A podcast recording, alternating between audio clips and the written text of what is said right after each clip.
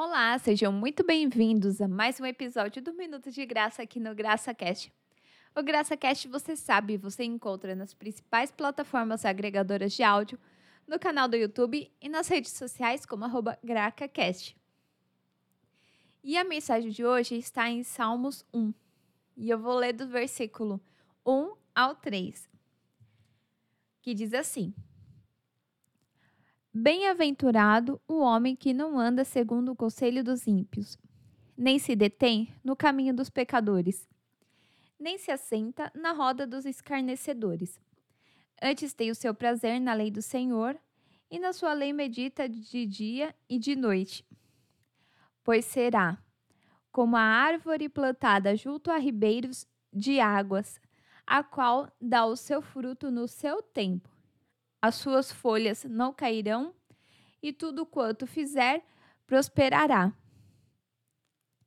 E focando no versículo 3, que diz: A qual dá o seu fruto no seu tempo, é que vamos refletir nessa mensagem de hoje.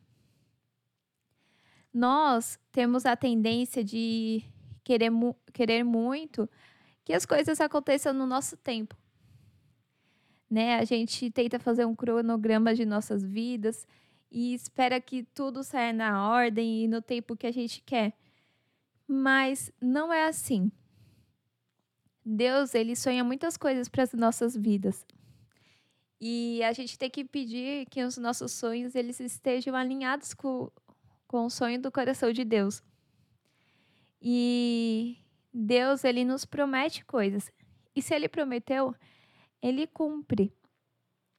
Independente de quanto tempo leve. Deus, ele não se esqueceu de você. Ele não se esqueceu de nós. O que acontece é que ele é, é atemporal. Então, se ele prometeu que vai fazer algo, não importa se na sua concepção vai demorar ou não. Porque o tempo dele é outro, ele não está no mesmo tempo que nós.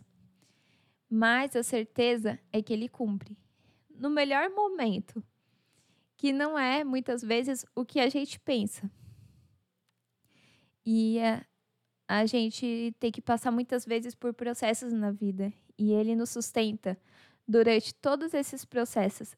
Ele nos dá força para enfrentar situações até chegar o momento certo.